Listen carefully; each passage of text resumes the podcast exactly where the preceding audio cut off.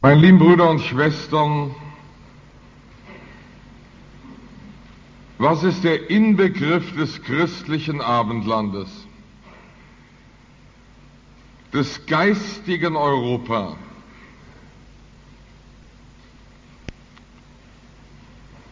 Die Antwort heißt,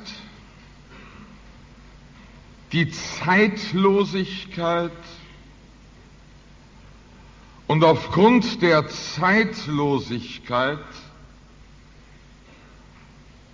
die Ausgestaltung, Ausfaltung der menschlichen Persönlichkeit, beziehungsweise die Möglichkeit, dass sich der Mensch zur Persönlichkeit hin entwickle, dass er Persönlichkeit werde.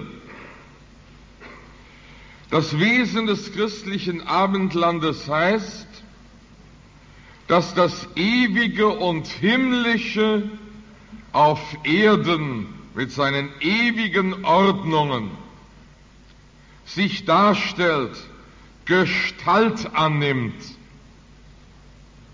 und dass der Mensch, der geboren wird, sich einem großen himmlischen Angebot gegenüber sieht. Die beiden Ursäulen des christlichen Abendlandes heißen Imperium und Sacerdotium. Das Reich, das Gottesreich der Erdnotwendigkeiten der Gegenwart. Das heißt, das Imperium, welche die irdischen Notwendigkeiten und Nützlichkeiten unter das Gesetz des Gottmenschentums bringt. Das ist die Ordnung, die mit dem Wort Imperium gekennzeichnet ist. Eine überwölbende Gemeinschaft und Vereinigung der Völker unter einem Kaiser. Und der Kaiser ist gesalbt. Europa, das Abendland, das Reich und die einzelnen Nationen haben ihren Ursprung in Gott, werden gelenkt von Gott und stehen im Zeichen einer Autorität, die sich von Gott herleitet und in Gott ihre Begründung, ihre Berechtigung hat, ihre Gültigkeit hat. Auf der anderen Seite das Sacerdotium, das Priestertum, Kirche, das Gottesreich, das den zukünftigen ewigen Äon bereits auf Erden vergegenwärtigt und von diesem ewigen Äon, dem überzeitlichen Äon, der sich auf Erden konstituiert, dem Priestertum, der heiligen Kirche, der heiligen Hierarchie, leitet sich das Recht und die Notwendigkeit des Reiches ab. Immer ist es das Ziel der Erlösung des Gottmenschen, dass auf Erden reich werde. Und Europa ist entweder reich, Imperium oder es ist gar nicht. Reich heißt also, alles ist untertan dem Gottesmenschen. Denn die Schöpfung liegt in Wehen und seufzt nach der Offenbarung des Gottesmenschen, der Gottessöhne und der Gottestöchter. Und diese Sehnsucht wird erfüllt in Christus. Und der neue Mensch wird gestaltet in Christus und offenbar in der Gemeinschaft der Kirche und in der Gemeinschaft des Reiches, weil der Mensch im Reiche Gottes und im vom Gottesreich hergeleiteten Erdenreich wurzelt. Darum kann er aus diesen übernatürlichen Quellen sich zum Hochbau seiner Persönlichkeit hochentfalten und hochentwickeln. Das heißt also, er begegnet einer objektiven Vorgegebenheit, etwas, was ohne ihn und vor ihm ist. Ohne ihn und vor ihm ist Kirche, ist Reich, ist die heilige Ordnung. Alle Bereiche dieser Ordnung dienen dem Menschen der Gestaltung der Persönlichkeit. Persönlichkeit heißt, das Personsein des Menschen wird entfaltet. Das heißt, es wird zum bestimmenden Faktor seines Denkens, seiner Entschlüsse und seiner Handlungen. Wenn das Ich, das ja überhaupt durch Christus herausgeweckt, herausgerissen wird aus den Banden rein innerirdischer, von unten herkommender, erniedrigender, animalischer, biologischer, massenbezogener Notwendigkeiten. Das ist ja die Erlösung. Das Ich wird aus diesen Banden und Bindungen herausgehoben. Und dieses Ich wird nun zum bestimmenden Faktor, sodass der Einzelne unverwechselbar dasteht, einmalig und ein Spiegel ist seines wahren, unverwechselbaren, unwiederholbaren Wesens in seinen Handlungen, in seinen Taten, in seinen Leiden, in seinen Gedanken und in seinen Entschlüssen. Das ist Persönlichkeit. Oder anders ausgedrückt, es ist der Heilige in einer solchen Atmosphäre, in der das Überzeitliche, das Zeitlose und Ewige bestimmend ist, wo es ein begegnet in jedem Baum und Strauch und Halm und Gras und Haus und Heim und Kirche und Fürst und Kaiser, wo auch immer, überall begegnet einem das Heilige, damit im Angesicht des sich anbietenden Gottmenschlichen und Heiligen der Heilige erstehe, der heilige Mensch.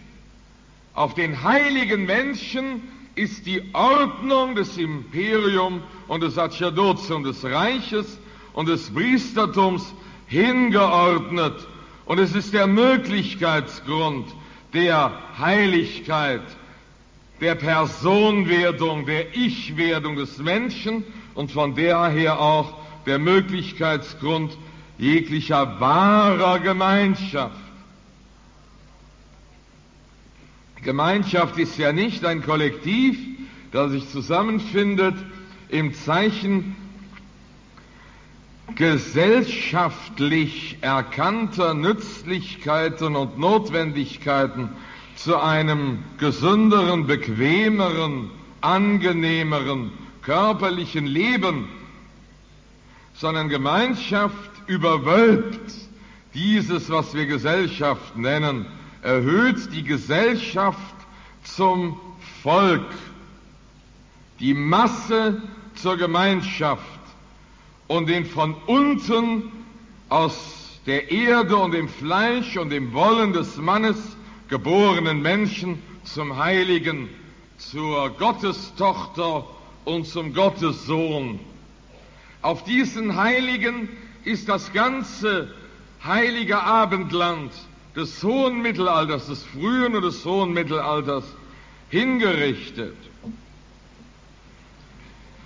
Und da war die Stallmagd, die herausgerufen wurde, ich denke an die heilige Katharina von Siena, zur Heiligen bestimmt und befähigt, den ganzen Kontinent in Bewegung zu setzen.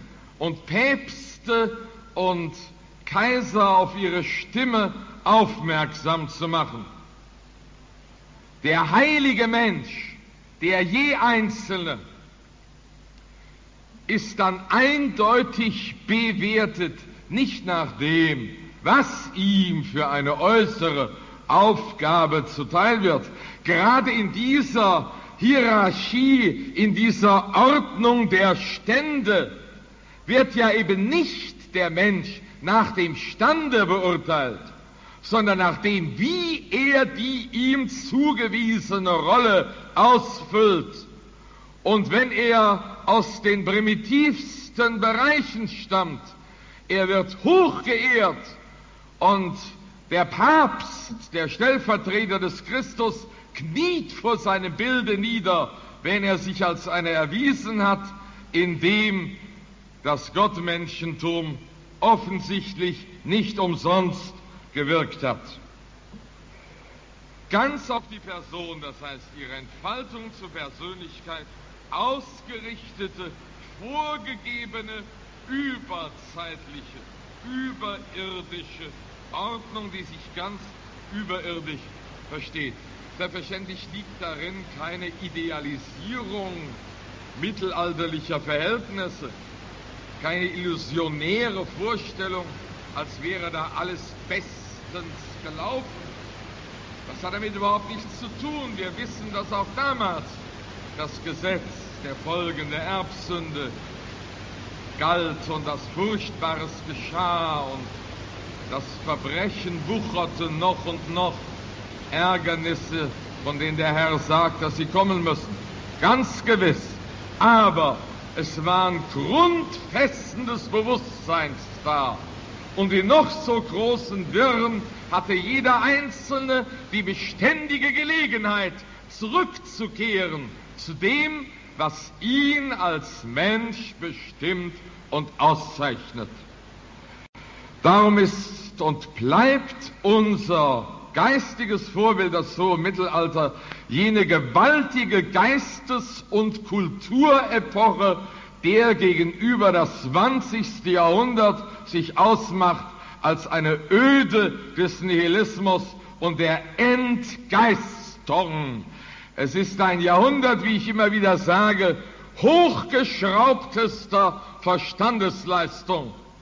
Diese hochgeschraubte, hochkomplizierte Verstandesleistung, wie sie vielleicht niemals erbracht worden ist in der Menschheitsgeschichte, dient der höchsten Perfektionierung der Oberfläche. Das 20. Jahrhundert ist das Jahrhundert der hochgestalteten, ins Hochrelief getriebenen Oberfläche, ohne Grund, ohne Sinn, ohne Boten, ohne Boden, Wörter statt Worte, Masse statt Volk, Nummer, Bürger, Genosse, Mitbürger, Kumpel statt Mensch und statt Heiliger.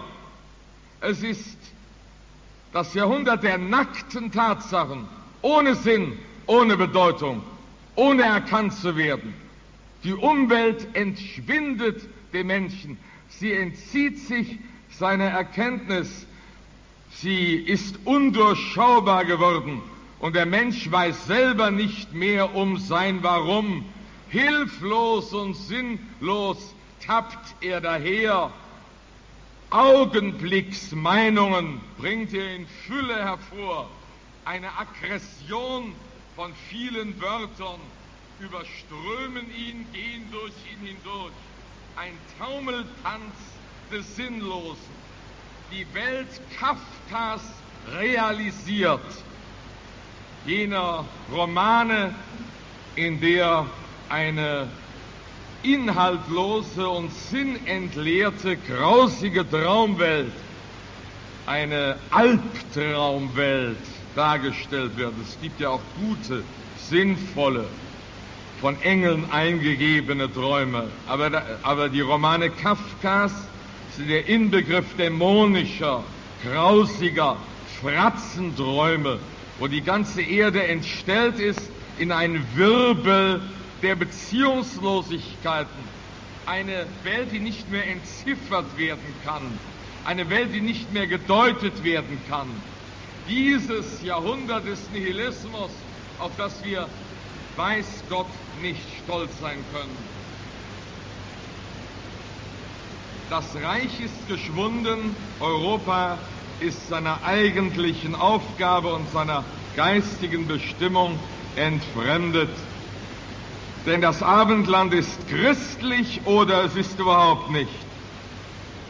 Es ist auf den Heiligen,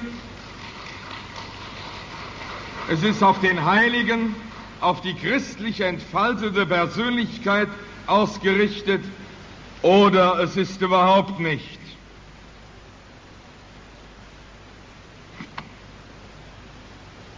Personbauende Begriffe, die wir aus dem hohen Mittelalter bezogen haben, sind Volk, Geschichte, Kirche, Privatraum und Privateigentum und Familie.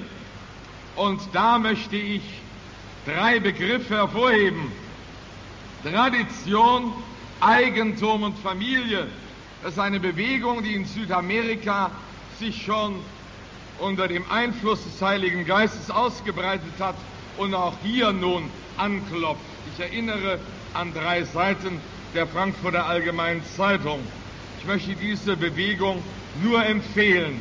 Es ist jene Gegenbewegung, die eigentlich schon lange von der Kirche selber hätte in Gang gesetzt werden müssen. Schon lange, lange, lange.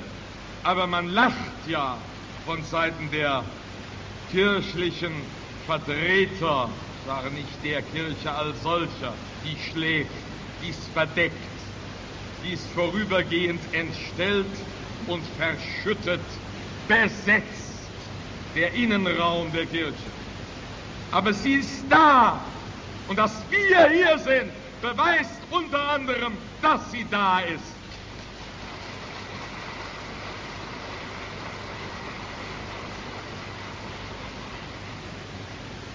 Aber in ihrem offiziellen Selbstdarstellungsspektrum, da ist sie entstellt und verfälscht. Schon lange, ganz besonders, ganz entsetzlich, seit der Katastrophe, die 1962 begann. Die Persönlichkeit, meine lieben Brüder und Schwestern, ist wesenhaft zeitlos und überzeitlich und ewig. Erlöst. Das ist Wesen der Persönlichkeit. Der Mensch ist Mensch in dem Maße, wie er eben unabhängig ist und sein Selbst findet in Christus. Nur in Christus ist wahre Persönlichkeit überhaupt nur möglich. Das heißt, die Person des Menschen ist dem Charakter vorgegeben. Der Mensch ist nicht identisch mit seinem Charakter. Wäre das so, dann könnte ich das Gebot der Nächstenliebe nicht erfüllen. Wenn der Mensch mit seinem Charakter identisch wäre, könnte ich nicht jeden Menschen lieben. Aber der Mensch ist mehr als sein Charakter und den erbmäßig bedingten Eigenschaften vorgelagert. Er ist auch dem vorgelagert, was sich aus Milieu, Erziehung und aus gesellschaftlichen Verhältnissen ergibt. Der Mensch ist wesentlich ewigkeitsbezogen. Und nun brechen in Europa Lehren ein, die das Gegenteil behaupten, die den Menschen als ein unentrinnbares Produkt vorgegebener gesellschaftlicher oder natürlicher Elemente hinstellt. Ein unentrinnbares Produkt, unentrinnbar einerseits, aber andererseits will man aufgrund der Gesetze, von denen man sagt, dass der Mensch ihr unausweichliches Produkt ist. Man will nun diese Gesetze beeinflussen, ein System ersinnen, um die Gesetze zu korrigieren und dadurch eine kollektiv neue und bessere Menschheit zu züchten, wie Homunculus in der Retorte. Das ist das neue Antichristliche, was sich mit dem Beginn der Neuzeit, vor allem seit der Französischen Revolution in Europa breit macht. Zunächst einmal wird da die Vernunft konstituiert.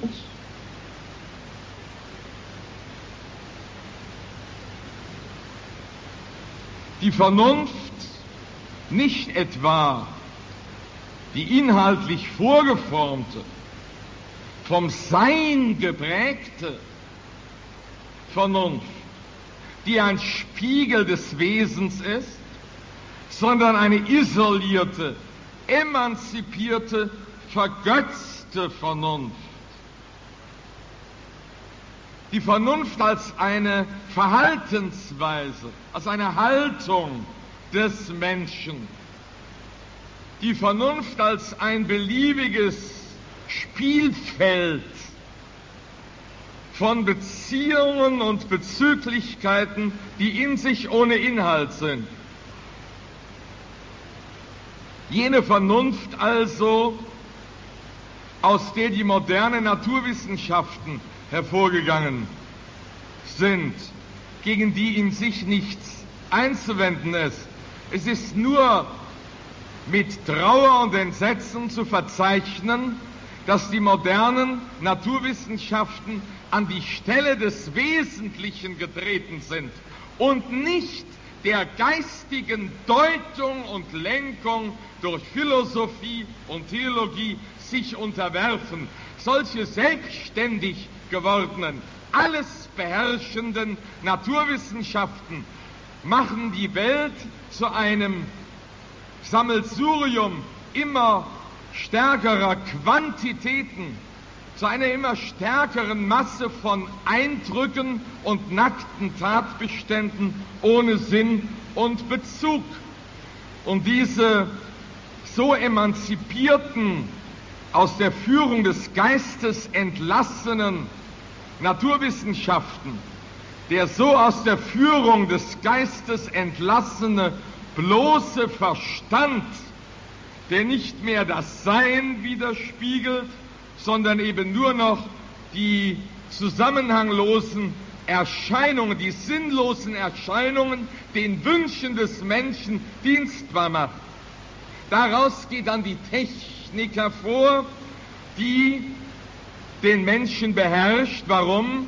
Weil sie den Menschen verwöhnt. Sie dient dem Wunsch des Menschen, aber nicht dem Wohl des Menschen. Denn das Wohl des Menschen ist das, was dem Wesen des Menschen entspricht. Und wer das Wesen nicht erkennt, der wird selbstverständlich auch die Instrumente nicht anzuwenden wissen im Sinne seines Wesens. Also dienen die Instrumente dem Wunsch des Menschen. Sie werden vom Menschen tyrannisiert, die Erde wird ausgebeutet, aber der tyrannisierte Sklave wird selber zum Tyrannen und die ausgebeutete Erde beutet den Menschen selber aus. Das ist das Produkt einer Entwicklung, die die unteren Bereiche von den oberen Bereichen löst und sich selbstständig macht die Vergötzung dessen, was der heilige Paulus Fleisch nennt und was der heilige Johannes Welt nennt. Der große Aufruhr gegen Geist und Gott, das ist das Kennzeichen der Neuzeit, vor allem seit der französischen Revolution. Der Mensch wird also so abhängig gemacht von einer emanzipierten Vernunft, und die Vernunft wird, wird dann gedrechselt, je nachdem, wie der eine oder andere sich seine Umwelt vorstellt und wünscht, im Sinne egoistischer Aspekte. Oder der Mensch ein Produkt seiner Erbmasse. Der Mensch ist so, wie seine Chromosome es bestimmen die Gene, die erblich bedingten Charaktereigenschaften seines seelischen Verhaltens und seiner körperlichen Beschaffenheit. Aber auch die Erbmasse lässt sich irgendwie regulieren. Man wird dahin kommen, dass man die Gene beeinflusst. Man hat es aber auch schon übernommen, rassenbiologisch, rassenhygienisch vorzugehen. Und wir wissen es nur allzu gut aus jenen zwölf Jahren, wo angebliches minderwertiges Rassenungeziefer ausgerottet wurde und im Zusammenhang beispielsweise mit Lebensborn e.V. neue Menschen gezüchtet werden sollten.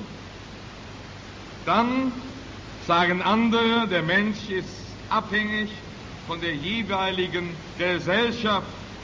Die Gesellschaft muss verändert werden, damit sich der Mensch auch verändert. Dem dient dann die Soziologie oder die Psychologie.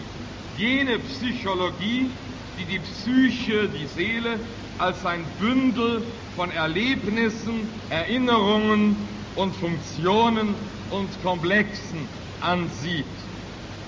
So soll durch psychologische und soziologische Beeinflussung auch hier der Mensch kollektiv gesteuert und kollektiv gebessert werden. Französische Revolution, Bolschewismus, Marxismus, Nationalsozialismus, all das sind logisch notwendige Folgen und unabwendbare Resultate aus dem frevelhaften Unternehmen, die vorgegebenen göttlichen Ordnungen zu missachten, das Reich zu beseitigen, den Sinn des Kaisertums und schließlich das Kaisertum selber auszulöschen und die Hierarchie als den bestimmenden Faktor vorgegebener Zeitlosigkeit in irgendeinen Sektor gesellschaftlichen Lebens unter anderen Sektoren zu degradieren. Daraus entstand dann das geistlose Europa, das Europa der Beliebigkeiten, das Europa, das den Frieden wollte, einen äußeren Frieden, der von dieser Welt ist, wie die Welt ihn gibt, und aus lauter Friedensliebe, die von Frieden nichts mehr verstand, den größten Krieg aller Zeiten hervorrief. Denn der Zweite Weltkrieg ist gekommen, weil 1936, 37 und 38 westliche Staatsmänner einen rein innerirdischen Friedensbegriff isolierten, verabsolutierten, um dieses dummen Friedensbegriffs willen einem Dämonen freie Hand ließen und so das maximale Unheil hervorriefen. Ebenso wie in unserer Zeit die Friedensbewegung junger Menschen, ahnungsloser Menschen, von Älteren gesteuerter Menschen, die einen rein innerirdischen Frieden, den rein negativen Frieden eines Schweigens der Waffen verwechseln mit dem wirklichen Frieden, in dem der Einzelmensch die Persönlichkeit zu gedeihen vermag. Im Gegensatz zu einem Frieden, der in der Vereinigung von Gott und Welt besteht, wollen die einen Frieden um jeden Preis und öffnen so den Dämonen Tür und Tor und bereiten das Gelände, um es von den Abgesandten und von den Satelliten des Satans besetzen zu lassen, die heute die Friedensbewegung führen und die heute die Friedensbewegung in Gang setzen, bereiten in dem Maße, wie es ihnen gelingt, die maximale Katastrophe der Europas und der Welt vor.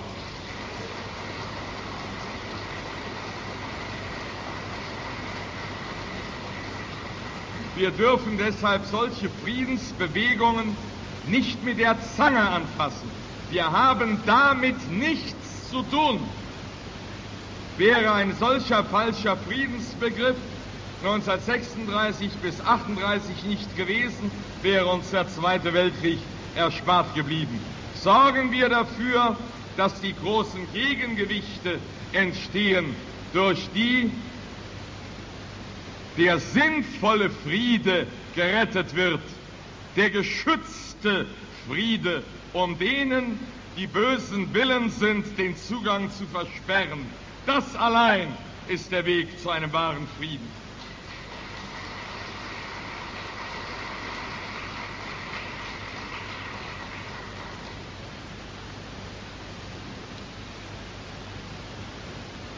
Es ist ganz selbstverständlich, dass der Mensch dadurch, dass er von Gott gelöst ist, ein Bündel von Wünschen und Trieben ist, Sehnsüchten innerirdischer, innerweltlicher Art, ins Eshafte eingesetzt wird. Er ist kein Ich mehr und kein Du, kein Er und kein Sie, sondern ein Es. Und dieses Es ist massenbildend, massenzüchtend und von der Masse gezüchtet.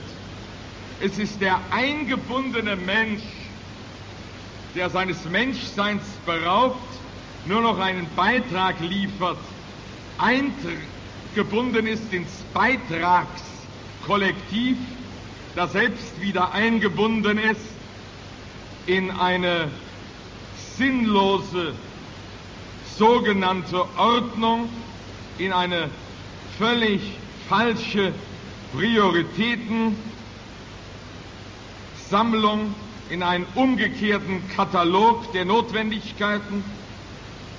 Und darum wird dieser selbe Beitragsmensch, das Beitrags-Es, das Beitragsbündel zum Erwartungsbündel, zum Anspruchsbündel. Er erwartet für das in ihm erweckte Erwartungsfeld die Erfüllung. Es ist der Fortschritt von außen, nicht vom Inhalt geprägten Innenraum der Menschenpersönlichkeit, nicht von der Person, denn die ist ja tot, sondern es ist das Es, die Nummer, die Massennummer, die gezüchtet wird.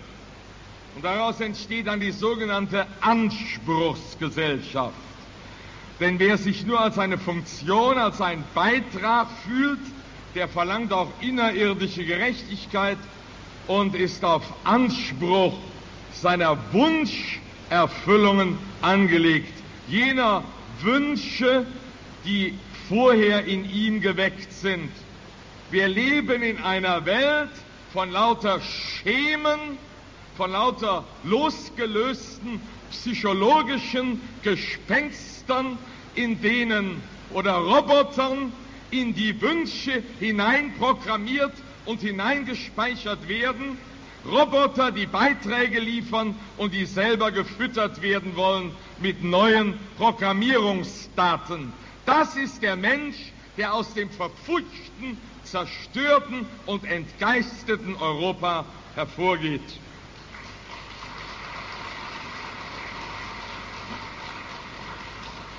Ich möchte etwas vorlesen von Joachim Ferner aus seinem Buch Rosen für Apoll, eine ausgezeichnete Passage. Er spricht von den Griechen der Zeit des Herakles. Die Athener, so schreibt er, haben die Unschuld des Herzens und das köstlichste Gut der Griechen, die innere Zeitlosigkeit, verloren. Denn es war ja schon bereits 500, 600 Jahre vor Christus in das griechische Geistesleben, das überzeitliche, das auf Christus adventlich hingeordnete, eingesät und gab dem griechischen Leben seinen ganz besonderen Glanz und sein hohes Pathos. Aber das änderte sich nun, schreibt Fernau Sie haben das köstlichste Gut, die innere Zeitlosigkeit verloren. Ihre einzige Weisheit ist, so schreibt Aristophanes, ihre einzige Weisheit, jeden Zustand zu überholen und fortzuschreiten. Damit ist das ominöse Wort gefallen für das Narkotikum an das sich seitdem alle ziellos und ruhelos gewordenen Völker klammern. Fortschritt. Welch ein Stichwort, Freunde. Drei Minuten, nur drei Minuten noch gönnen Sie mir, schreibt hier Ferner. Und er schreibt weiter, der Wahn vom Fortschritt ist philosophisch gesehen ein Denkzwang, der aus einer seelischen Erkrankung kommt. Er tritt epidemisch auf. Und zwar immer dann, wenn die Lebenskraft eines Volkes sich zu erschöpfen beginnt. Man findet ihn bei jedem Kulturkreis, jedem Volk, jeder Rasse. Meint Fernau. Man findet es aber vor allem dann, wo dieser Prozess ganz bewusst gefördert wird, wie heute. Dieser Denkzwang ist eine Ersatzerscheinung. Die Gehirne der Massenmenschen, die sich ohne Wachstum oder Erweiterung sprunghaft emanzipiert haben, verkraften ihr plötzliches Empfinden für große Dimensionen, für weite Zeit und Entwicklung nicht. Sie verlieren den Halt, sie verlieren das, woran sie sich halten konnten. Sie werden haltlos. In dem Worte steckt sehr richtig schon die Bewegung. Sie haben den Sinn im Kleinen verloren und sehen keinen im Größeren. Sie vermuten nur, dass er irgendwo steckt, dass irgendwo in der Zukunft, irgendwo anders das Ziel, das Lohnende, das Befriedigende ist. Man muss also vorwärts schreiten. Der wahre Inhalt des Fortschritts ist Wechsel. Mit einer Qualitätssteigerung hat er nichts zu tun, nichts mit einer Höherentwicklung, wie man sie fälschlich immer mit dem Wort Fortschritt verbindet. Auch ein im Kreise drehen wird von der erkrankten Seele durchaus als Fortschritt empfunden. Genau wie die Ameise, die nur zweidimensional empfindet, wenn sie auf einer Kugel marschiert, meint sie, sie würde immer weiter, immer weiter schreiten. Dabei dreht sie sich nur im Kreise. Ihr fehlt das Bewusstsein der räumlichen, der dritten Dimension. Uns fehlt das Bewusstsein der übernatürlichen Dimension. Und darum kreisen wir in einem dämlichen, schwachsinnigen Wechsel, Fortschritt genannt, daher. Meine Zwischenbewertung. Die kranke Seele konsumiert die Bewegung, den Wechsel wie eine Droge, schreibt Fernau. Zustände, die zuvor von Dauer waren und auch von Dauer sein sollten, werden jetzt am laufenden Band verbraucht. Der Fortschrittler ist, vergessen Sie diesen Satz niemals mehr, ein Verbraucher. Mit nichts anderem hat er zu tun. Und damit sind wir bei einer entscheidenden Erkenntnis. Fortschritt ist Umsatz. Und zwar nicht etwa eine Art Umsatz, sondern er ist das Prinzip des Umsatzes schlechthin. Sie werden sich fragen, wie ich das Wort Umsatz meine. Genauso wie der Kaufmann. Es ist identisch mit dem merkantilen Begriff. Daher, meine Freunde, ist die Wirtschaft auch der Mäzen des Fortschritts und der Todfeind des biblischen Paradieses. Mit einer Fortschrittsepidemie geht stets eine Wirtschaftsepidemie parallel. Einige sehr interessante Zeilen, die ich Ihnen da vorgelesen habe. Die Erkrankung des heutigen Menschen ist der Fortschrittswahn, der ihn zu immer Neuem drängt und meint, das je Neue sei auch immer das Bessere und das Fortgeschrittene. Ich will fortgeschrittlich sein, sagt der kleine Moritz und das kleine Lieschen. Ich will auch bei den Fortgeschrittenen sein und ich will auch nach Teneriffa was ist dein Lebensziel? Mallorca. Was ist dein Lebensziel? Acapulco. Was ist dein näheres Lebensziel? Die bessere Karosserie und das bessere Auto. Und wozu arbeitest du? Für den nächsten Urlaub. Das ist natürlich das gute Nachtzeichen für das Wesen des Menschen. Wie die Persönlichkeit dadurch verbuttert, entgeistet, zerstört, zermalmt wird, Das geht schon aus dem dummen Wort hervor, der Nazis, du bist nichts, das Volk ist alles. Das ist natürlich kein Volk, das aus lauter Nichtsen besteht. Daher auch die Inter, die Interdependenz, die gegenseitige Abhängigkeit aller von allen, der Religion, von der Wirtschaft, der Religion, von irgendeiner Maschinenfabrik.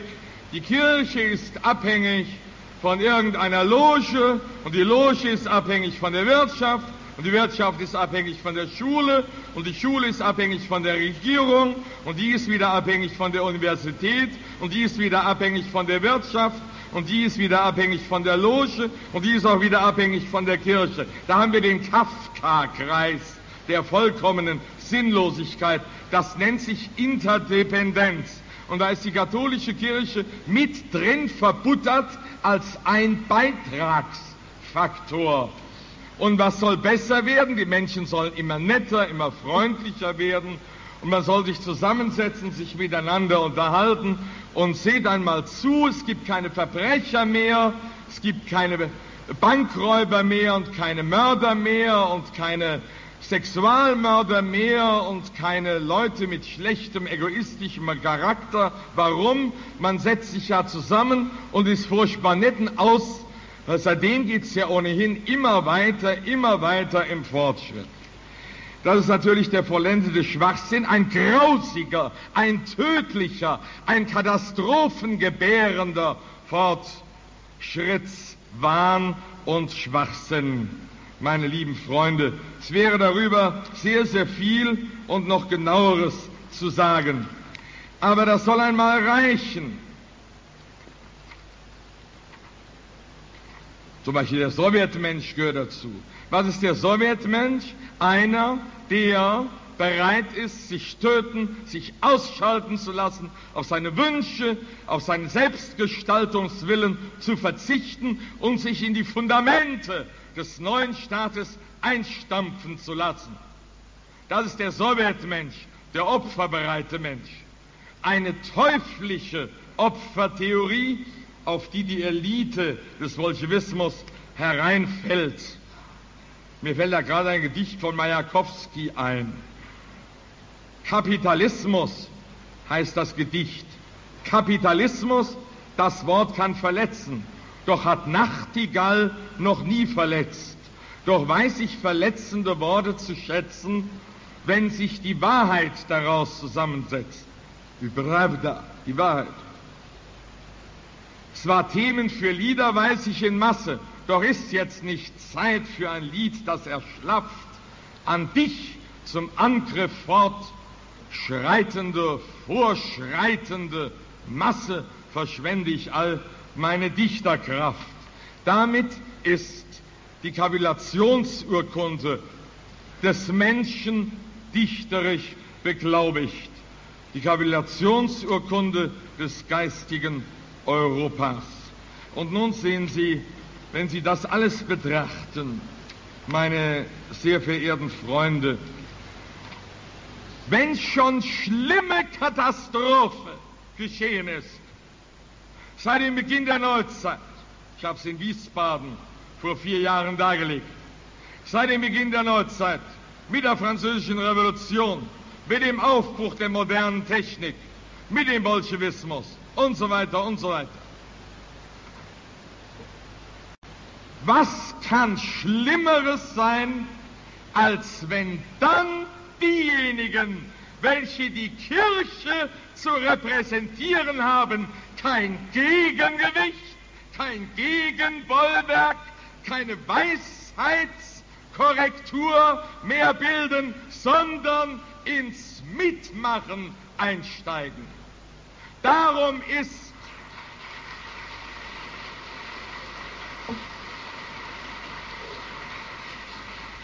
jene Unternehmung, die mit der Versammlung 1962 ihren Höhepunkt hatte, die größte Katastrophe der europäischen Geistesgeschichte. Und dieser Superlativ ist nicht rhetorisch übertrieben, sondern eine geistig notwendige, präzise Aussage. Diese Versammlung im Vatikan von 1962 bis 1965 ist die größte Katastrophe nicht nur der bisherigen Kirchengeschichte, sondern der ganzen Geistesgeschichte der Welt und Europas.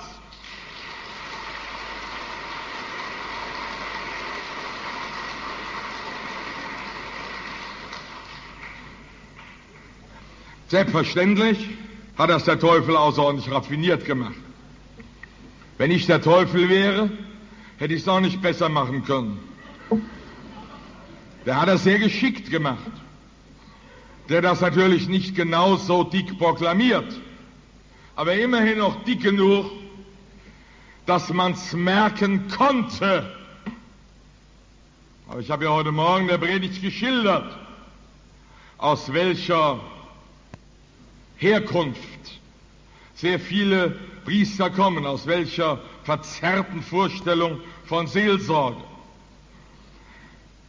Das hat mir mal ein Professor, den ich sehr verehrt hatte, gesagt, es gibt auf der ganzen Welt nichts Denkfauleres als die Pfarrer.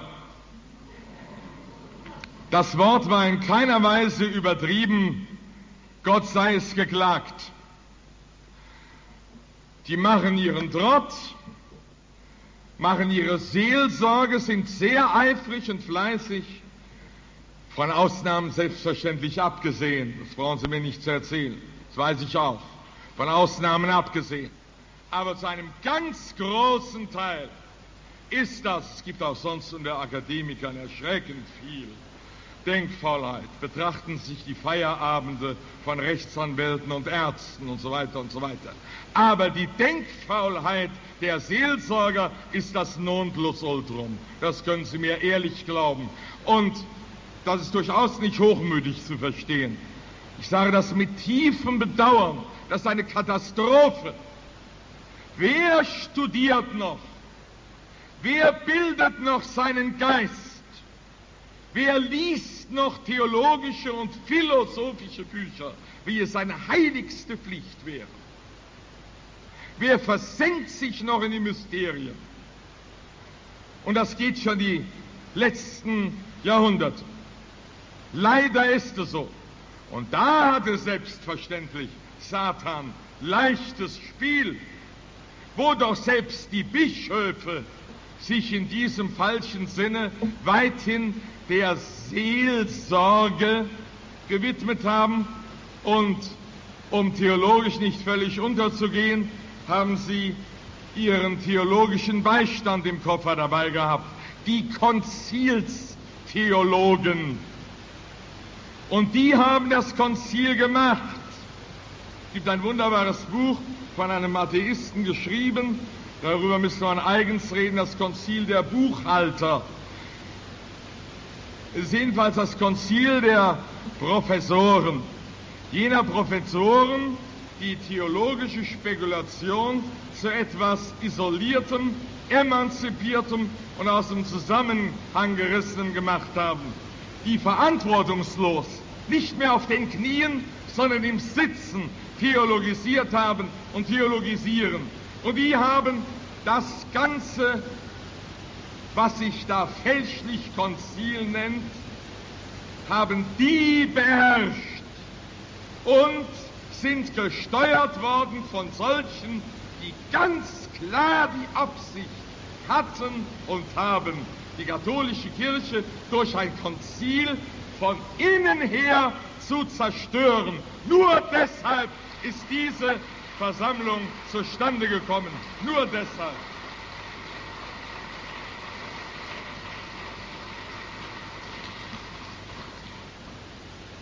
Ich sage, besser hätte ich es auch nicht machen können als der Satan.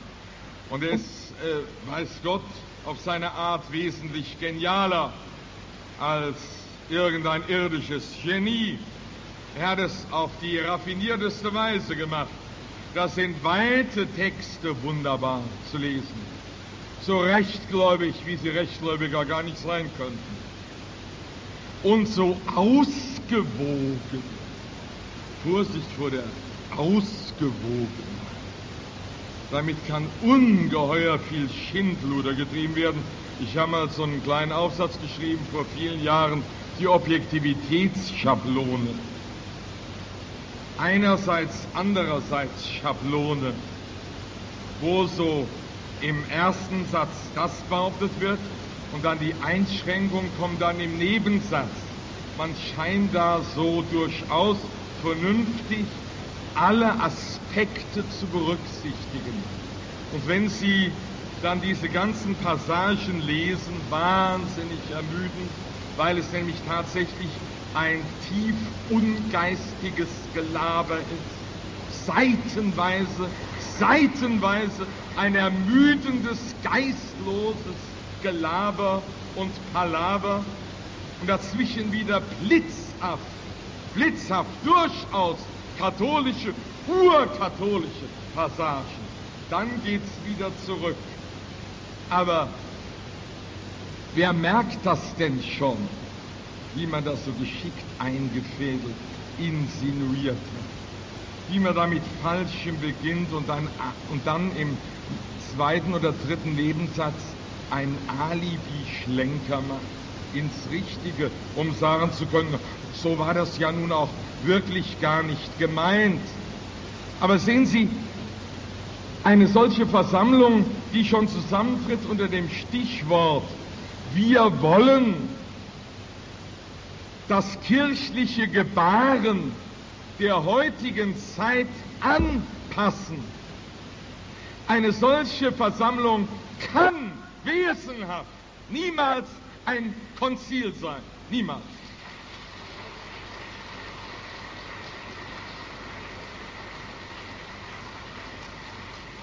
Aggiornamento, il giorno heißt der Tag. Buongiorno, ne? guten, guten Tag.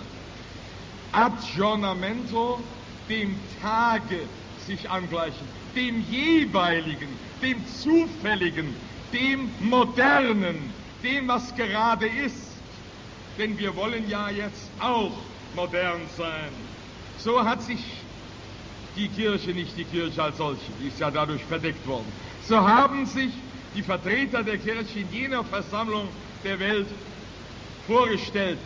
Na, was sind wir? Wie sind wir? Guckt uns doch mal an. Jetzt sind wir auch modern.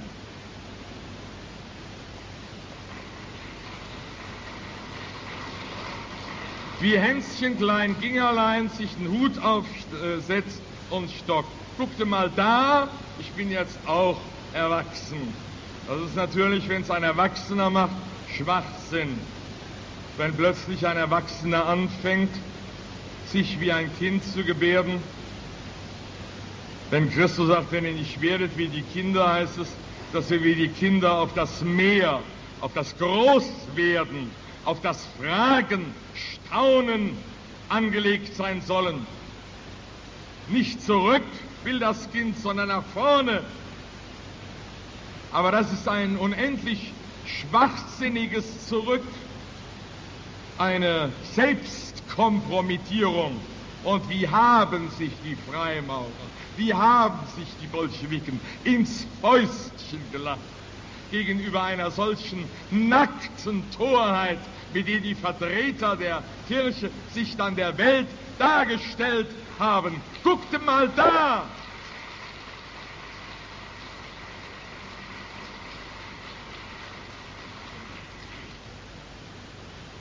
Wir auch. Wir machen jetzt mit. Wir liefern unseren Beitrag. Das sind auch alles Kirchen. Die evangelische Kirche, die hat durchaus ihre eigenen Werte. Und wir müssen alle zusammenkommen. Wenn wir mal alle zusammen sind, dann ist erst das Richtige da. Und wir bilden jetzt unseren Beitrag. Komma. Wobei wir allerdings sagen, dass wir in dieser Beziehung einen besonderen Anspruch haben. Es wird ja noch gesagt, es sind lauter Feigenblätter. Das ist alles so ein bisschen in rechtgläubige Watte gepackt. Aber das Überwiegende, die ganze Atmosphäre der Texte, die ist antichristlich, kollektivistisch, modernistisch. eindeutig. Wenn es um den Ökumenismus geht, schon mal ganz und gar, der katholische Anspruch ist faktisch aufgegeben worden, als die ganze Presse jubelte, na endlich hat die katholische Kirche auch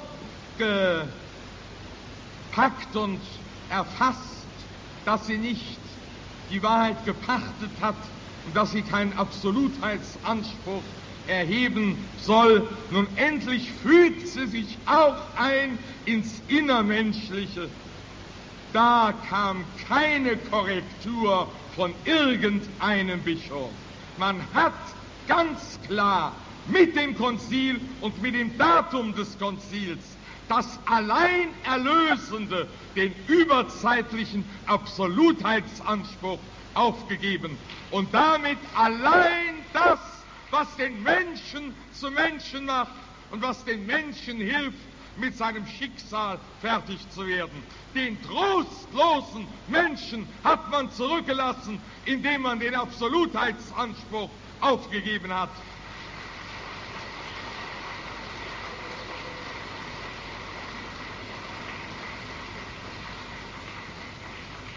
Und dann Gaudium et Spes, Freude und Hoffnung, das ist nicht unsere Spes Unica, das ist der weltliche Hoffnungsbegriff des Fortschrittsbegriffs der Ameise, die über eine Kugel läuft und meint, sie würde fortschreiten. Da heißt zum Beispiel, ist doch ihre eigene Gemeinschaft aus Menschen gebildet, die in Christus geeint vom Heiligen Geist auf ihrer Pilgerschaft zum Reich des Vaters geleitet werden und eine Heilsbotschaft empfangen haben, die allen auszurichten ist. Darum erfährt diese Gemeinschaft sich mit der Menschheit und ihrer Geschichte wirklich engstens verbunden. Das ist teuflisch. Wir sind nicht mit der Geschichte engstens verbunden, sondern wir sind diejenigen, welche die Geschichte deuten, bestimmen, lenken, führen, urteilen oder verurteilen von der Höhe, an die niemand herankommt.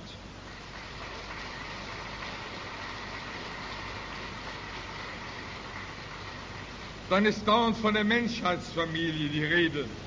Ein Begriff, der schon mal unter Vorbehalt von einem Papst gebraucht worden ist, früher unter dem Aspekt, dass jeder Mensch letztlich berufen ist, von Christus erlöst zu werden.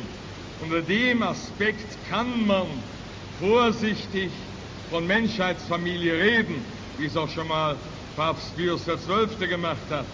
Aber ununterbrochen von Menschheitsfamilie reden, in die wir uns dienend einfügen, ist teuflisch.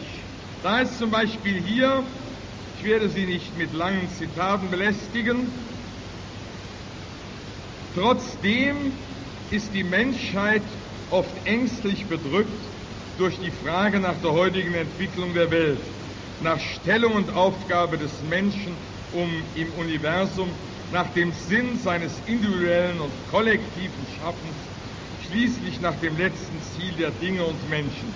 Als Zeuge und Künder des Glaubens des gesamten in Christus geeinten Volkes Gottes kann daher das Konzil dessen Verbundenheit, Achtung und Liebe gegenüber der ganzen Menschheitsfamilie, der dieses Jahr selbst eingefügt ist, nicht beredter bekunden als da, dadurch, dass es mit ihr in einen Dialog eintritt über all diese verschiedenen Probleme. Kirche heißt Ecclesia, die Herausgerufene.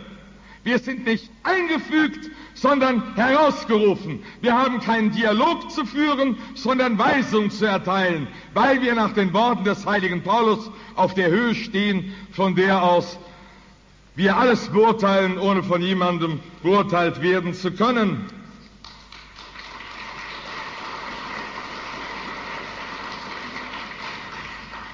Ich wollte noch mehr vorlesen, aber ich besprenge mich nun auf das Dickste, auf das auch Herr Krämer-Badoni hingewiesen hat. Wenn die Kirche auch den Atheismus eindeutig verwirft. Muss ja da stehen, damit nicht allzu viele Merker aufkommen. Diese Alibi-Zwischensätze sind ja zur Abwehr der Merker geschrieben. Aber wir haben es halt doch gemerkt, wenn auch le leider die allermeisten nicht.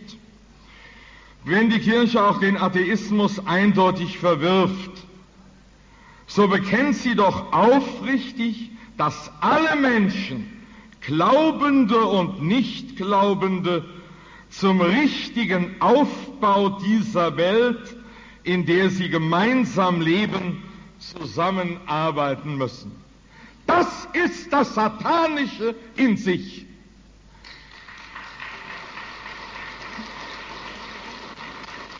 Deshalb beklagt sie die Diskriminierung zwischen Glaubenden und Nichtglaubenden, die gewisse Staatslenker in Nichtachtung der Grundrechte der menschlichen Person ungerechterweise durchführen.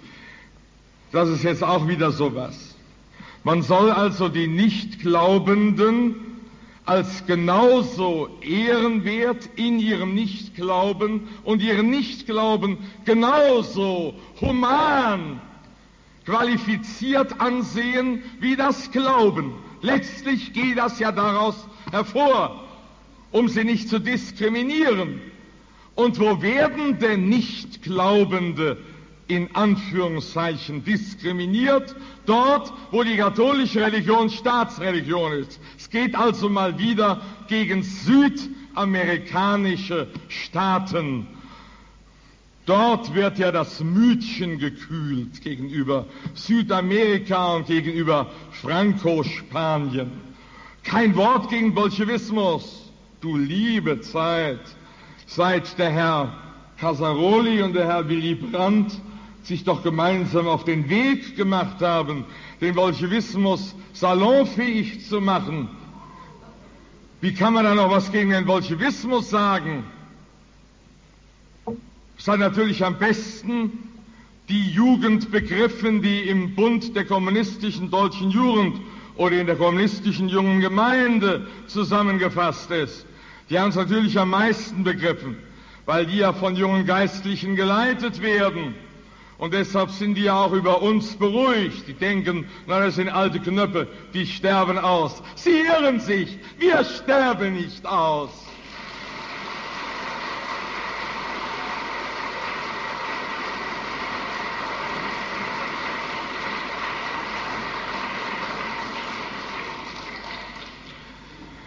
Immer geht's nur da gegenüber, na selbstverständlich jetzt auch der neuen Administration in den USA, weil hier wieder eindeutig eine klare Politik getrieben wird, die die Gefährlichkeit des Bolschewismus erkennt und weiß, wie allein die Welt, in der noch Hoffnung ist auf Änderung, hier in unserer Welt, wie die noch gerettet und bewahrt wird gegenüber dem Einbruch des völlig totalitären Atheismus. Die wissen es. Es war seit John Foster Dulles keine solche zuverlässige Regierung mehr in Washington. Selbstverständlich jetzt geflissentlich bekämpft von der kryptokommunistischen ARD, ganz selbstverständlich, und auch von der katholischen Kirche. Es ist nicht die katholische Kirche, es sind die verirrten Vertreter der katholischen Kirche in den USA bekämpft. Und selbstverständlich auch, wie kann es anderes sein, in der stramm konziliar, in Anführungszeichen konziliar ausgerichteten sogenannten katholischen Jugend wird ja auch dieser Administration zugeschoben, dass sie Kriegsgefahr bringe, obwohl sie durch ihre Politik die größte Gewähr bietet, dass Freiheit und Frieden erhalten bleibt.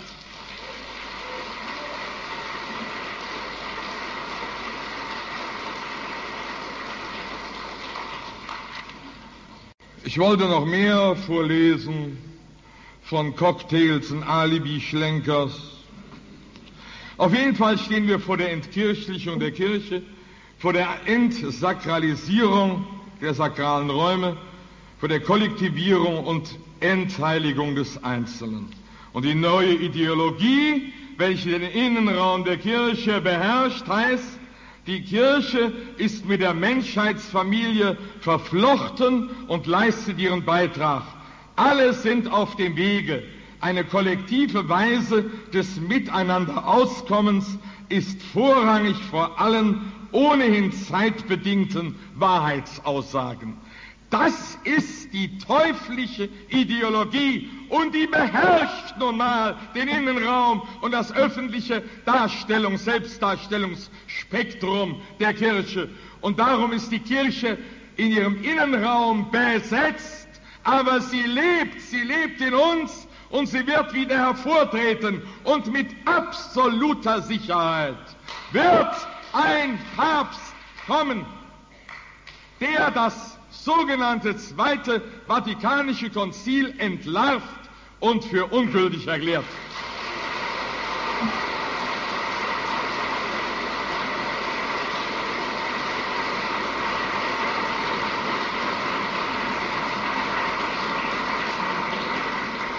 Dieses Datum ist absolut sicher.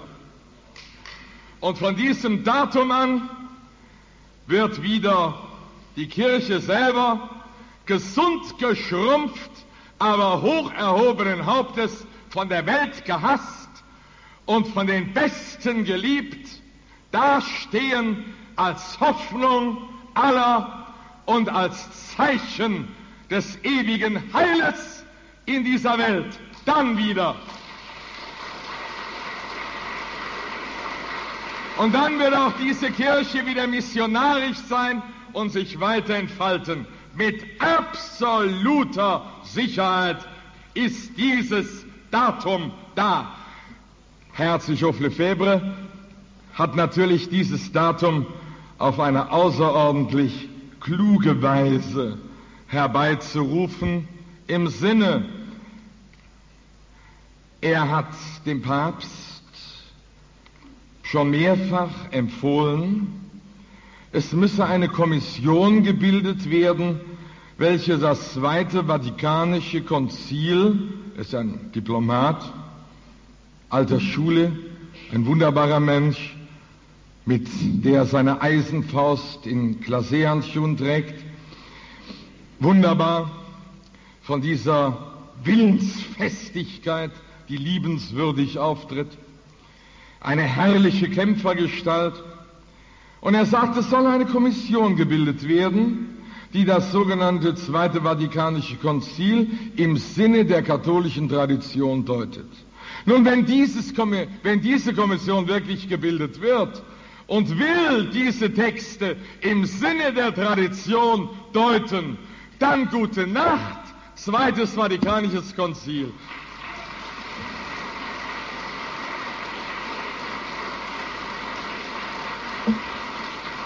Er weiß schon, wie man's killt. Eine solche Kommission würde es killen. Eine Kommission, die nachweisen müsste, die Texte des Zweiten Vatikanischen Konzils sind katholisch, müsste alsbald ihren Offenbarungseid leisten. Heiliger Vater, nein, sie sind nicht katholisch. In den Mülleimer damit!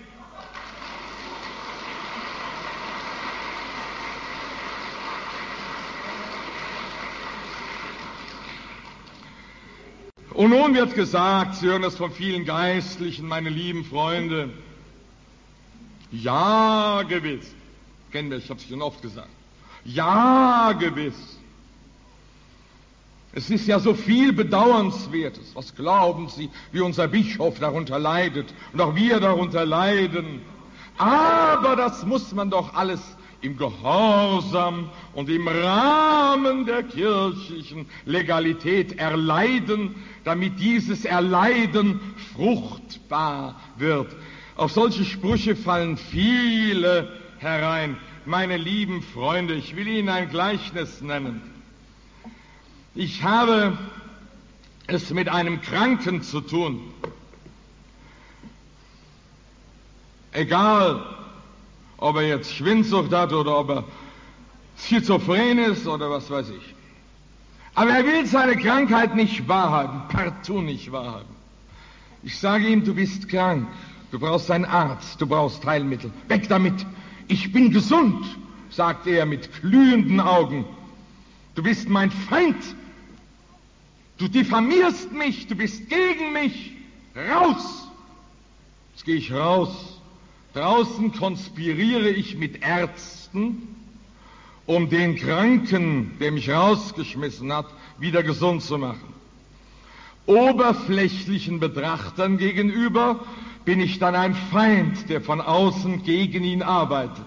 Dabei bin ich sein bester Freund, der von außen die Ärzte und die Medikamente mobilisiert. Das ist unsere Situation.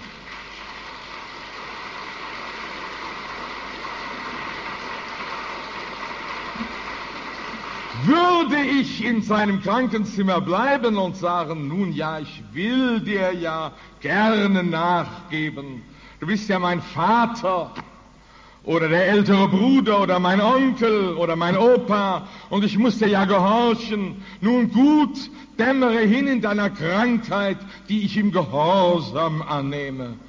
Wäre das Liebe? Ich muss seine Krankheit hassen, um ihn zu lieben.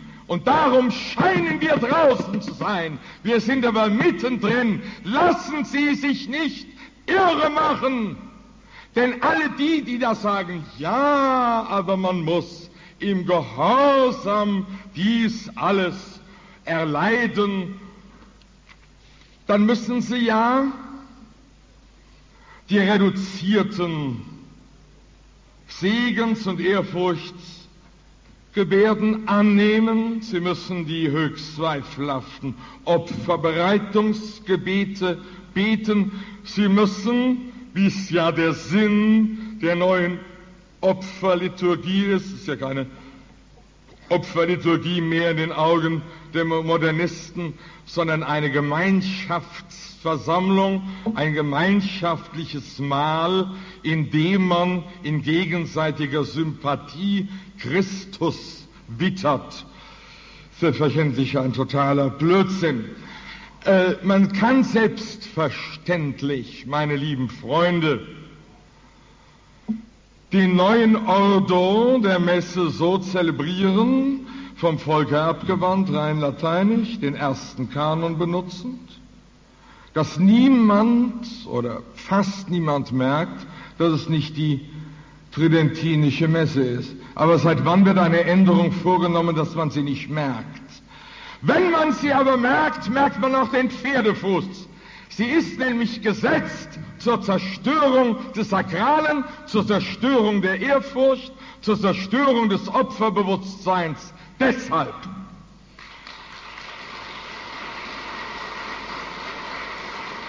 Sie können sich ich habe das alles jetzt noch sehr milde ausgedrückt mit der Messe. Wenn also die Änderung gemerkt wird, dann ist das eben jene Schamlosigkeit, Eros und Religion. Sehen Sie, sind ja aufeinander hingeordnet. Wie in sommerlichen Tagen die weibliche Kleidung sich durch Schamlosigkeit auszeichnet, auszeichnet in Anführungszeichen, eine Enthüllungskultur Kultur in Anführungszeichen, in der Kleidung der Damenwelt. Man will was sehen. Ja, wird auch vielleicht mancher sagen, jetzt erst verstehe ich das Wesen der Frau, wenn er etwas von der Brust oder sonst oder von den Oberschenkeln mehr gesehen hat. Da hat er nämlich Seitdem versteht er weniger von der Frau, als er je vielleicht verstanden haben könnte. Gerade durch diese Enthüllung wird eine furchtbare Verhüllung des wahren Wesens betrieben. Und wie in der sittlichen Welt eine schamlose, geisteszerstörende Enthüllungspraxis getrieben wird, so auch eben in der Liturgie. Platsch und plump wird das Heiligste aufgedrängt und dadurch nicht etwa besser verstanden, sondern jedes wahre Mysterienverständnis verbaut. Und da sagen auch so viele Dummköpfe, jetzt erst verstehe ich die heilige Messe. Du verstehst gar nichts, Dummerchen.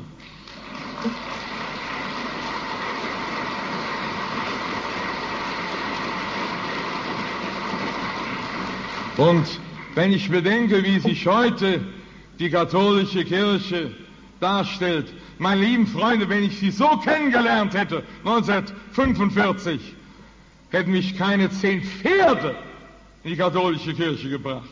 Und es war noch damals,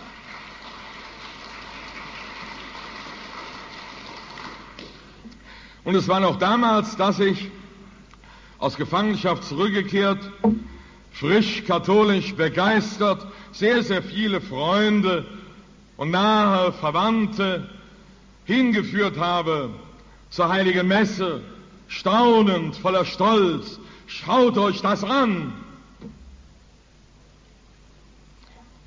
Mit zum Teil großem Erfolg in der Gnade des Herrn. Aber heute, wenn ich von der katholischen Kirche schwärme, und einer mir sagt, na zeig mir sie mal. Und ich ginge in so eine normale Pfarrkirche und die würden das Gelaber dann zum Folge hin erleben. Und es hätte da doch einer möglicherweise noch einen Rest von geistiger Sehnsucht, geistiger, pneumatischer Sensibilität in sich, der würde sagen, bist du verrückt geworden? Das sollte mir imponieren? Niemals!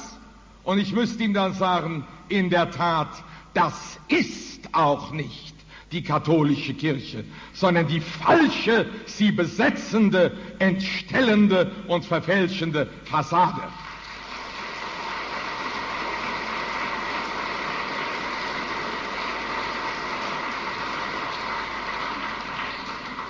Wissen Sie, was man alles erlebt, ist dermaßen deprimierend. Ich an den 21. September in Großheubach denke, das sollte das große Erlebnis der Prämenz von Pater Natterer, dieses große Erlebnis sollte da in einer vom dortigen Pfarrgemeinderat veranstalteten Versammlung nachträglich konterkariert und zerstört werden. Es sprach dann auch einer, es waren vielleicht 20 treu katholische, gläubig-katholische in dieser Menge, in dieser fröhlichen Gemeinde. Ich bereue ja heute noch aufs tiefste, dass ich überhaupt was gesagt habe. Das Ganze war so ordinär, so pöbelhaft. Es ist etwa wie wenn in eine nationalsozialistische Versammlung oder in eine SA-Versammlung von 1932 die Ricarda Huch sich eingefunden hätte und hätte sich zu Wort gemeldet, wäre höchst unangebracht gewesen. So etwa war es auch von mir unangebracht, dass ich gegenüber diesem Pöbeltum, dieser Entgeistung und dieser johlenden Masse mich überhaupt ausgesetzt habe. Ein johlender Pöbelhaufen hat jegliche sachliche katholische Bemerkung niedergeschrien. Fröhliche, lebendige Gemeinde unserer Zeit. Meine lieben Freunde, dann sieht man Ratzinger im Fernsehen, konservativ. Hüten Sie sich von Konservativen.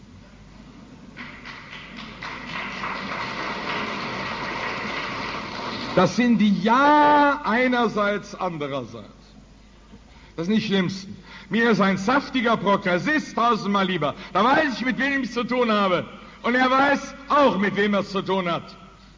Aber so diese konservativen, ja gewiss, Komma, aber. So wie damals 1933. Ja, vieles ist zu bedauern, was von Seiten der Nazis geschieht und der SA geschieht. Aber man muss doch auch und so weiter und so weiter und so weiter. Diese Konservativen, diese Nicht-Nazis haben den Hitler hochgebracht. Genauso wie Konservativen heute. Je schlimmer, desto besser die Leute, damit auch der letzte Depp merkt, welcher Geist umgeht. Denn die sogenannten Konservativen halten ja den Prozess unseres Sieges nur auf, weil sie Brei um die Augen schmieren und weil sie eine Verhüllungstaktik treiben aus lauter Gehorsam, in Anführungszeichen, denn es ist kein Gehorsam. Diese Art Gehorsam ist des Satans und ist eine Variante des Ungehorsams. Nun trat also der Ratzinger, der ist jetzt Präfekt der Glaubenskongregation, Kurienkardinal, konservativ natürlich. Und ein suffisanter Reporter fragte ihn, ja, nun, Sie müssen ja jetzt über die Reinheit des Glaubens wachen. So wie so ein suffisanter Freimaurer das so bringt, so, so aus der Zeit des Mittelalters. Da hat man über die Reinheit des Glaubens gewacht. Wir sind ja da heute längst drüber hinweg. Na, und da sagte der innere Oberlehrer zu diesem Herrn Ratzinger, dem Leiter eines Salons für theologische Kosmetik, dem hat also ein innerer Oberlehrer gesagt, er war sicher schon Musterschüler, vom, von der ersten Schule bis zur Oberprima an. Dieser innere Oberlehrer hat ihm gesagt, na Ratzinger, jetzt sagen Sie mal einen zünftigen, stramm konziliaren Satz, bilden Sie ihn aus den drei Wörtern Menschheitsfamilie, Dienst und Einheit. Und schon kam der Satz raus. Ja, wissen Sie, ich verstehe mein Amt als Dienst an der Einheit der Kirche und damit auch an der ganzen Menschheitsfamilie. Gute Nacht. Dann kam der stramme, brave Satz des Musterschülers heraus. Davon ist gar nichts zu hoffen. Glauben Sie nur nicht, dass da was zu hoffen ist. Im Gegenteil. Wir sind tief gesunken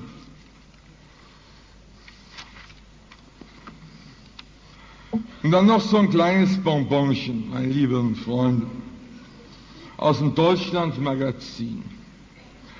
Ich äh, zitiere nur das Entscheidende, eine sichere Mitteilung. Erhard Eppler und Professor Hans Küng. Na, dass die zusammenpassen, wissen wir ja. Erhard Eppler und Professor Hans Küng, Tübinger katholischer Theologe ohne Lehrbefugnis, ohne Lehrbefugnis kann man da auch nur trocken lachen. Ha, ha, ha. Wer bei ihm nämlich hört, der wird Priester, Sie sicher sein. Ja? Er ruht sicher im Gnadenschoße Moses. Ähm, also, er, Eppler und Küng gaben sich ein Stelldich ein als Mitautoren der Dezemberausgabe des Herrenmagazins Penthouse. Anständige Leute kennen das Magazin nicht. Küng, Küng mit angeblich rebellischen Thesen zur Frage, brauchen Manager Gott? Tatsächlich ein weitschweifiges, aber zeilenhonorarträchtiges, wässrig-moralin-theologisches Blabla steht da wörtlich und richtig in Deutschland mehr Magazin.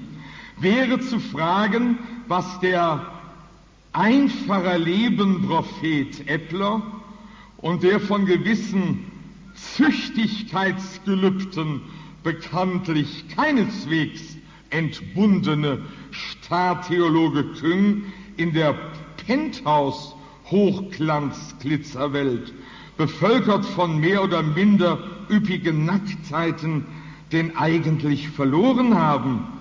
Küng müsste doch zumindest auf den Empfang von Belegexemplaren verzichtet haben. Aber nun, meine lieben Freunde, Penthouse ist eine ganz üble pornografische Zeitschrift mit so einem kleinen intellektuellen Überguss.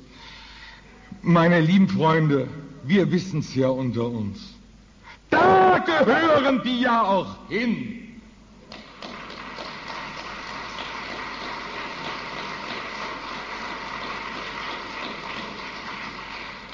Lasse sich niemand beirren, meine Freunde. Wir repräsentieren die katholische Kirche. Dein, dein, dein und jedes einzeln von ihr Dasein ist ungeheuer aufgewertet in diesem scheinbaren Außen, aber wahrhaftigen Drinnen. Dein Kampf ist gesegnet und auf deiner Seite kämpfen die Heerscharen der Hölle. Lass dich nicht wehren Meide vor allem die falschen Beschwichtiger, die einen Teil der Wahrheit sagen, während sie nicht die ganze Wahrheit sagen. Behalte deinen Platz. Bleibe in der Phalanx. Und ich wiederhole, was ich heute Morgen sagte. Der alte Gott lebt noch und wir sind noch da. Danke.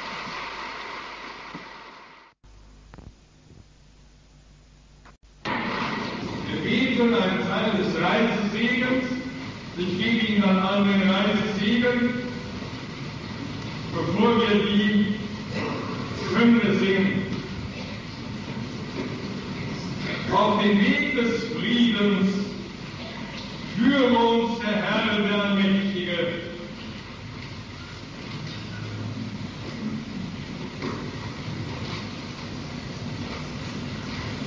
Und der Engel Raphael begleite uns auf dem Wege, damit wir im Frieden und im Heil und in Freude zurückkehren in unser Heim. Gepriesen sei Gott, der Herr, Israels Gott, denn er hat eingesucht und Erlösung gebracht, seinem Volke. Und er hat das Horn des Heiles aufgerichtet im Hause Davids, seines Knechtes. So hat er durch den Mund der Heiligen gesprochen, die von alter Zeit her zu uns sprechen, seiner Propheten. Er hat uns Heil versprochen von unseren Feinden und aus der Hand aller, die uns hassen. Dass er seines Erbarmens gedenke, dass er unseren Vätern getan, um es an uns zu erfüllen, und seines heiligen Bundes, des Eides, den er geschworen Abraham, unserem Vater, dass er uns geben will, ohne Furcht, aus der Hand unserer Feinde befreit, ihm zu dienen, in Heiligkeit und Gerechtigkeit vor ihm alle Tage unseres Lebens. Und du, Kind, sollst heißen Prophet des Allerhöchsten Du wirst vor dem Angesichte des Herrn gehen, seinen Weg zu bereiten, um die Kenntnis des Heiles seinem Volke zu bringen, zur Vergebung der Sünden, durch das Herzenserbarmen unseres Gottes, darin er uns heimgesucht, aufsteigend aus der Höhe, die zu erleuchten, die in Finsternis und Todesschatten sitzen, und uns zu führen auf den Weg des Friedens. Ehre sei dem Vater und dem Sohne und dem Heiligen Geiste.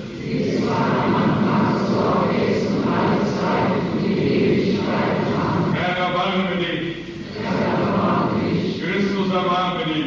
Christus, erbarme dich. Herr, erbarme dich. Herr, erbarme. Vater unser, mach heil deine Diener, o Gott, die auf dich hoffen. Sende ihnen, Herr, Hilfe vom Heiligtum und vom Sion, der beschütze sie. Sei du unser Herr, ein starker Turm vor dem Angesicht des Feindes. Nichts soll vermögen der Feind gegen uns und der Sohn der Bosheit soll uns fürderlich schaden. Gepriesen sei der Herr alle Tage und er gewähre uns eine günstige Reise zu unserem Heile.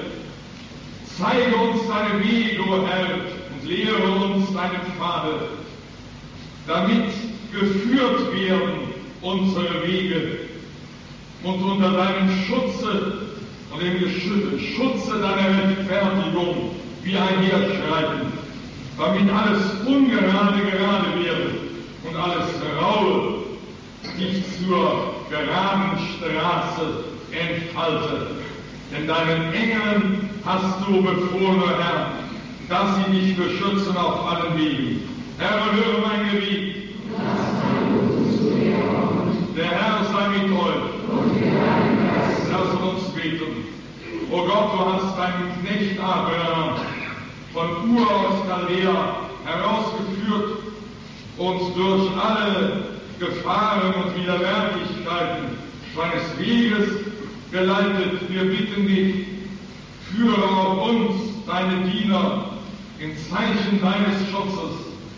Sei uns, o Herr, in allen Widerwärtigkeiten Schirm, Trost auf dem Wege, in der Hitze Schatten, im Regen und in der Kälte sei uns Dach und Wärme, sei uns ein Gefährt, wenn wir müde sind und bei Widerwärtigkeiten Schutz, sei uns auf schlüpfrigem Pfade ein Stab und ein rettender Hafen beim Schiffbruch, damit wir unter deiner Führung glücklich dorthin gelangen, wo du es willst und endlich die ewigen Güter genießen, denn du lebst und herrschest von Ewigkeit zu Ewigkeit. Amen. Unsere Hilfe ist im Namen des Herrn. Der Name des Herrn sei gebenedeit. Der Friede und der Segen des allmächtigen und barmherzigen Gottes, des Vaters und des Sohnes und des Heiligen Geistes, komme auf euch herab und bleibe bei euch alle Zeit